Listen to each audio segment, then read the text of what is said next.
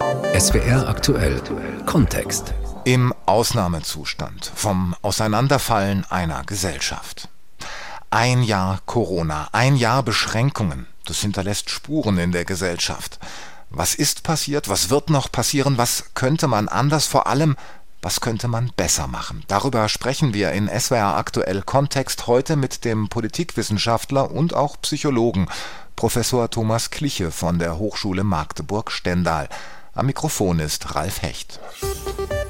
Vor einem Jahr habe ich schon einmal mit Professor Thomas Kliche über den Corona-Ausnahmezustand gesprochen. Damals sagte er, Grob gesagt gibt es große sich einlassen auf Disziplin und gegenseitigen Schutz zwei Grundregeln. Das erste ist, solange wir den Plan sehen und den plausibel finden, sind wir auch bereit, uns einzuschränken. Und das zweite ist, solange die Lasten einigermaßen fair verteilt werden, das heißt nicht bestimmte Leute für andere den Kopf immer hinhalten müssen, wird man auch sagen, das ist der richtige Weg und wird dabei bleiben. Herr Professor Kliche, dass das nicht so richtig geklappt hat, das ist wohl jedem klar. Überrascht es Sie, dass die verwirrenden Regeln trotzdem noch so oft beherzigt werden von den Menschen? Naja, da findet so eine pragmatische Verstetigung im Alltag statt. Der Kern der Regeln ist ja recht einfach. Es geht um Einschränkungen. Also Abstand halten, Sauberkeit achten, wenig Kontakte. Und dann gibt es ein paar Konfliktfelder, Schule, Kita, Einkaufen, Betrieb, die werden von den jeweiligen Einrichtungen geregelt. Das heißt, so wirklich kompliziert ist es nur, wenn man unbedingt in den Urlaub oder wenn man Regeln unterlaufen will.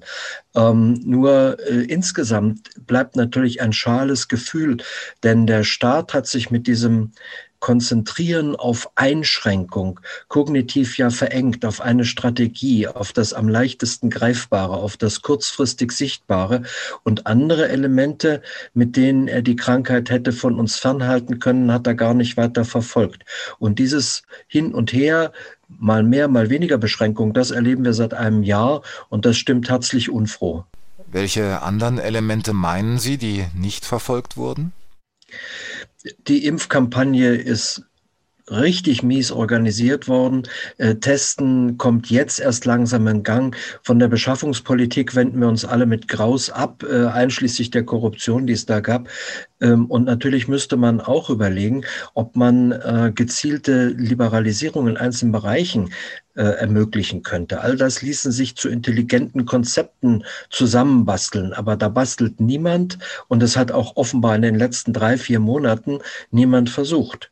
Vor einem Jahr, da hatte ich der Sendung den Titel gegeben Ausnahmezustand ohne Widerspruch. Wie lange geht das gut? Und den Widerspruch der Bürger gemeint. Inzwischen sieht es aber vor allem so aus, als würde die Politik widersprechen und sich widersprechen. Ein Beispiel. Im Februar wurde über das neue Inzidenzziel 35 gestritten.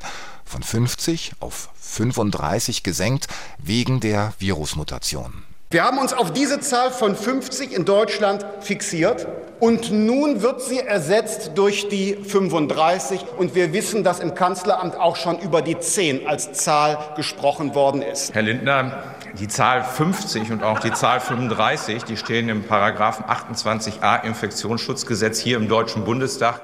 Das war der CDU-CSU-Fraktionsvorsitzende Ralf Brinkhaus, der dem FDP-Vorsitzenden Christian Lindner da am 11. Februar eine kleine Belehrung erteilt hat. Nicht im Gesetz stand die 100. Die kam erst am 3. März ins Spiel, vor der Ministerpräsidentenkonferenz, in der Öffnungen beschlossen wurden und die 100 als Notbremse beschlossen wurde.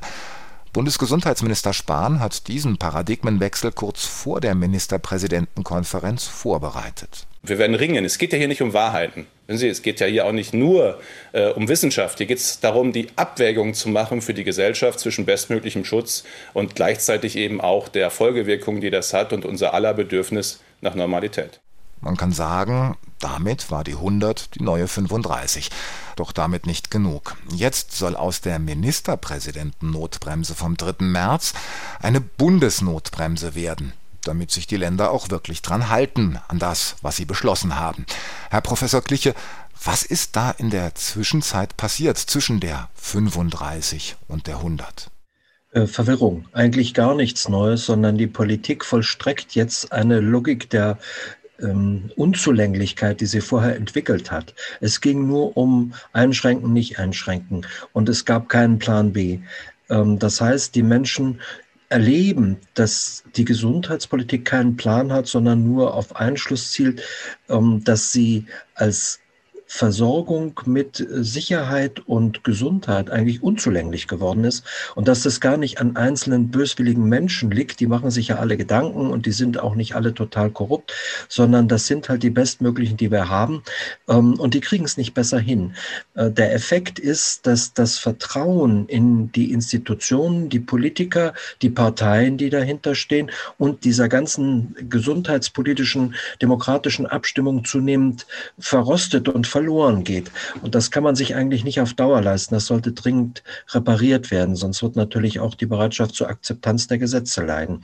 Also das Vertrauen in einen kompetenten und handlungsfähigen Staat.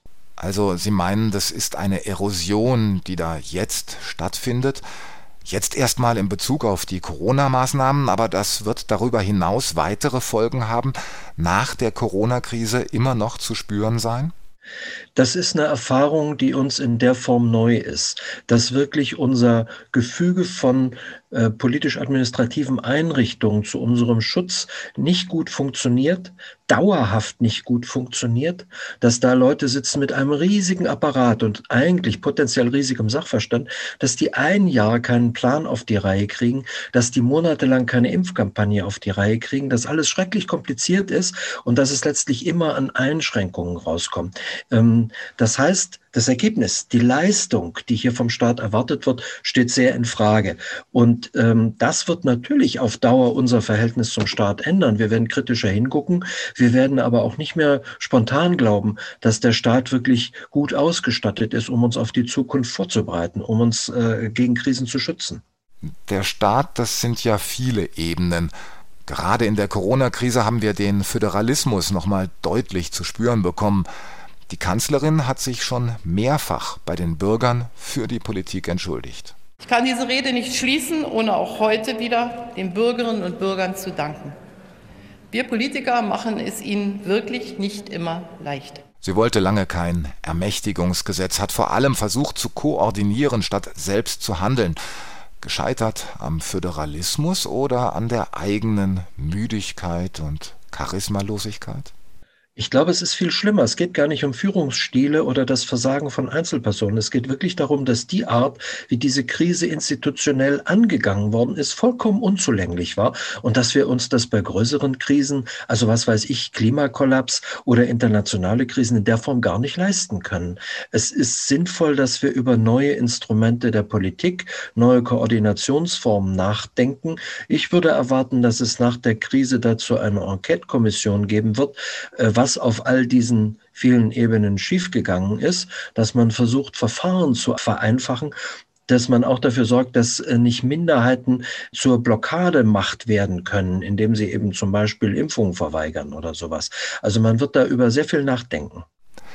Haben Sie da schon konkrete Vorstellungen oder ist das im Verwaltungsweg zu verändern? Hm. Politiker haben ja den Riesenvorteil, dass sie im Hintergrund einen großen Staatsapparat aus kompetenten, überwiegend sehr kompetenten Leuten sitzen haben. Das ist eines der Geheimnisse der deutschen Demokratie, dass da eben wirklich auch eine ausgezeichnete Ministerialbürokratie bisher ausgewählt wurde. Nur haben wir in den letzten zehn Jahren erlebt, dass dieses Beraterunwesen um sich greift. Das heißt also, dass die Leute, die eigentlich zuständig sind, sagen, holla, äh, wir wissen gar nicht mehr so recht Bescheid, lasst uns doch mal da irgendjemanden reinsetzen. Und dass viele, was weiß ich, Banken oder äh, Pharmaindustrie, die eigentlich kontrolliert werden sollen, dann in der Formulierung der Gesetze sehr stark beteiligt sind. Das hat dem Staat offenbar gar nicht gut getan. Das heißt, eine Aufwertung und ein Ausbau einer handlungsfähigen Fachverwaltung ist ganz sicher ein Ansatz für die Zukunft. Also mehr Geld in den Staat stecken, um den Staat zu stärken, um weiter handlungsfähig zu sein? Die letzten 20 Jahre waren eine einzige durchgehende Diskussion, wie viel vom Staat kann man möglichst einsparen, weil Staat ist von übel.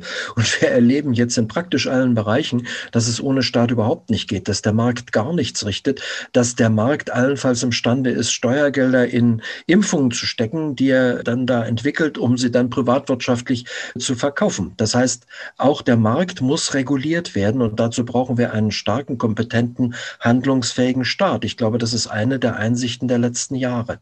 Dabei geht es jetzt um das Handeln des Staates, aber die Gesellschaft ist ja noch viel mehr als der Staat. In der vergangenen Woche habe ich mit dem Intensivmediziner Professor Uwe Jansens gesprochen, Chefarzt in Eschweiler. Der sagt, es gab ja viele Diskussionen bis zum heutigen Tag, wo sogar einige Vertreter, auch hochrangige, bekannte Leute, darüber nachgedacht haben, wie viel Corona-Tote man denn tatsächlich akzeptieren könnte vor dem Hintergrund des äh, gesamtgesellschaftlichen Schadens, der eintritt und eingetreten ist und noch eintreten wird. Äh, das ist eine sehr interessante Frage, die können wir Mediziner aber nicht beantworten und dem würde ich mich persönlich auch verschließen, weil dann würde ich quasi meine bisherige berufliche Tätigkeit und das, was eigentlich mein Auftrag ist und was unser Auftrag ist, in Frage stellen. Also die Frage würde ich zurückweisen, aber wie schon, wenn die Gesellschaft bereit ist, zu akzeptieren, dass das und das äh, mitgenommen werden kann, auch Todeszahlen akzeptabel sind, dann müssen wir diesen Weg gehen. Aber am Ende werden wir trotzdem die Patienten bei uns auf den Stationen haben und werden sie trotzdem versorgen. Und wenn das Geschehen ausufert, dann wird tatsächlich Situationen eintreten, die wir vielleicht im Kopf haben von New York, von Bergamo oder von anderen Regionen, die mit schweren Überlastungen der Intensiv- und Notfallmedizin zu kämpfen hatten. Und das war ja unser Ziel, das zu verhindern eigentlich. Das ist doch vollkommen klar. Das ist die Sicht des Mediziners. Die Frage ist, ob für die Gesellschaft eine solche Diskussion sinnvoll ist, geführt werden sollte, oder ob sie unwürdig ist. Also das Schlimme an diesen Diskussionen ist, dass wir sie bereits führen, aber nicht mit Worten, sondern mit Taten. Wir entscheiden ja ständig durch unser Unterlassen und durch unser Nicht-Hinsehen, für welche Projekte der Verbesserung, der Veränderung von Welt und Verhältnissen wir Geld ausgeben wollen und für welche nicht. Also was weiß ich, Lufthansa bekommt eben mal sieben Milliarden, die Kultur bekommt halt nicht so viel. Das ist eine einfache Entscheidung, die ist dann in die Strukturen eingeschrieben und dann braucht der Einzelne nicht weiter drüber nachzudenken. Das ist sehr entlastend. Oder geben wir Geld aus für Entwicklungsprojekte, mit denen wir Migrationsursachen beseitigen könnten, etwa um Kohlendioxid irgendwo in Afrika in Neuaufforstungsprojekten einzufangen oder geben wir das Geld nicht aus? Das sind strukturelle Entscheidungen, mit denen wir Menschenleben und Gesundheit gewichten gegen unser Wohlbefinden, gegen unsere Gewohnheiten und manchmal sogar gegen unsere Freiheiten. Aber ich glaube, die Einschränkungen der Freiheit durch Corona sind so vorübergehend und akzeptabel, dass wir uns in ein paar Jahren über das Gewese wundern werden, das da gemacht worden ist. Wir haben ja im Moment die wirklich schwierige Situation, dass weltweit eine Art aggressiver Mutante gezüchtet wird. Also Bolsonaro in Brasilien sagt einfach, ich guck weg und dann rast diese Mutante durch Manaus und jetzt durchs ganze Land. Wenn wir Pech haben, kriegen wir sie auch hier. Und da müssen wir gucken, was von unseren Impfungen noch übrig ist. Das heißt, ob wir da eingreifen oder nicht, ist eine Grundentscheidung, wie wir mit Welt und mit politischen Problemen überhaupt umgehen. Deshalb führen wir diese Diskussion bereits in viel größerem Maßstab, indem wir Dinge ansprechen oder nicht ansprechen, wissen wollen oder nicht wissen wollen. Und jetzt konkret auf die aktuelle Situation runtergebrochen, sollte man darüber diskutieren, was akzeptabel ist oder nicht? Sollten wir versuchen, uns wieder auf ein gemeinsames Menschenbild zu verständigen in der Gesellschaft? Oder wie bekommen wir diese auseinanderfallende Gesellschaft wieder irgendwie zusammen? Wir stehen am Anfang eines sehr langen Lernprozesses, auch international, wie wir überhaupt zu sowas wie einer sicheren Gestaltung der Zukunft kommen. Wenn Weltsicherheitskrisen und ein Klimakollaps dazukommen, dann wird uns Corona wie ein sanftes Säuseln vorkommen. Das heißt, was wir eigentlich brauchen, ist eine Weltsozialpolitik, Weltumweltpolitik, Weltgesundheitspolitik. Die müssen wir ernst nehmen, die müssen wir entwickeln. Das wird viele Leute gar nicht freuen, die das Gefühl haben, wir sind da nicht zuständig, aber tatsächlich sind die Folgen dessen, was auf der ganzen Welt passiert, Corona ist ja auch keine Erfindung aus Hintertupfingen, für uns unmittelbar bedeutsam. Das müssen wir ein einsehen und da müssen wir eine aktive Haltung entwickeln. Das wird sehr, sehr tiefe Konflikte geben und das muss politisch ausgetragen werden. Es reicht nicht, sich auf bestimmte Werte allein zu verständigen und zu hoffen, dass sie helfen. Ich würde sagen, im Gegenteil. Die Gesellschaft hat ja auch einen Zug roher Kurzsichtigkeit. Wir Psychologen sprechen dann auch von der Dominanzgesellschaft oder diesem Wunsch, Erfolg um fast jeden Preis zu haben und das Erarbeitete, das, was man hat, zu genießen und sich nichts um andere zu scheren. Also wenn ich nicht selbst krank bin oder sterbe, dann, dann gibt's halt die Krankheit nicht. Das habe ich aus dem Internet. Und ob jetzt die Flüchtlinge da irgendwo in griechischen Flüchtlingslagern verfaulen, das ist mir egal. Wer nach der Wahrheit sucht, ist ein Doofmann. Die gibt's doch bei YouTube. Das heißt, diese Entsolidarisierung, die in unserer Gesellschaft um sich greift, die hat auch für uns bedeutende Folgekosten. Also wir verlieren den Kompass von Wahrheit und wir verlieren den Kompass von Solidarität, Fürsorglichkeit, Verantwortlichkeit. Ähm, das reicht nicht, sich auf Werte zu verständigen, sondern wir müssen diese Werte auch leben. Und dazu müssen wir Lebensweisen, auch Institutionen auf den Prüfstand stellen. Zum Beispiel große Unternehmen, die sich bei Dieselskandal oder ähnlichem überhaupt nicht um sowas wie Moral, Normen, Werte gekümmert haben. Das heißt, wir müssten Solidarität und ein Miteinander wieder entwickeln und auch leben, also nicht nur in der Theorie. Bundespräsident Steinmeier versucht das, wenn wir nochmal auf Corona blicken, indem er mit den Opfern und den Hinterbliebenen spricht. Nun gab es die erste zentrale Gedenkfeier. Da hat der Bundespräsident gesagt, Mein Eindruck ist, dass wir uns als Gesellschaft nicht oft genug bewusst machen, dass hinter all den Zahlen Schicksale, Menschen stehen. Ihr Leiden und ihr Sterben sind in der Öffentlichkeit oft unsichtbar geblieben. Eine Gesellschaft, die dieses Leid verdrängt, wird als Ganze Schaden nehmen. Kann ich das so deuten, dass Sie sehr ähnlicher Ansicht sind, aber weit über Corona hinausgehen und sagen, wir als Gesellschaft dürfen so etwas nicht verdrängen, egal ob es Corona ist, Klimawandel oder Flüchtlingskrise, um auch ohne Schaden für uns selbst aus diesen ganzen Geschichten herauszukommen?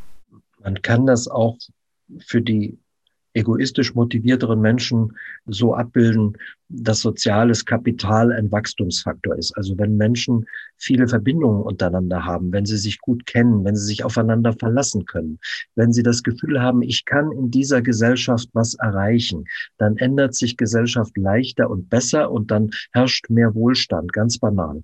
Aber tatsächlich ändert sich dann auch sowas wie gesellschaftliches Klima.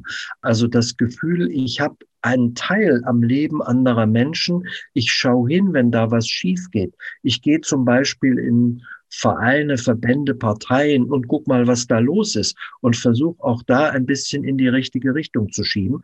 Und das Grundgefühl dabei ist doch, dass Vernunft und ein gutes Leben Gemeinschaftsprodukte sind. Also, dass sie nicht vom Himmel fallen und von der Politik irgendwo gemacht werden. Wenn ich mal das richtige Kreuzchen gemacht habe, dann wird das schon irgendwie gut gehen, sondern dass das was ist, was wir selber mühevoll mit viel Gedanken und viel Gewissenhaftigkeit herstellen müssen, und zwar alle zusammen. Also gegen die Vereinzelung, die wir ja gerade besonders stark in der Corona-Krise erleben, hilft die Gemeinschaft. Vielleicht haben wir ja gerade nach dieser Krise ein erhöhtes Bedürfnis, diese zu leben. Professor Thomas Kliche, Politikwissenschaftler und Psychologe an der Hochschule Magdeburg-Stendal in SWR aktuell Kontext zum Auseinanderfallen der Gesellschaft. Am Mikrofon war Ralf Hecht.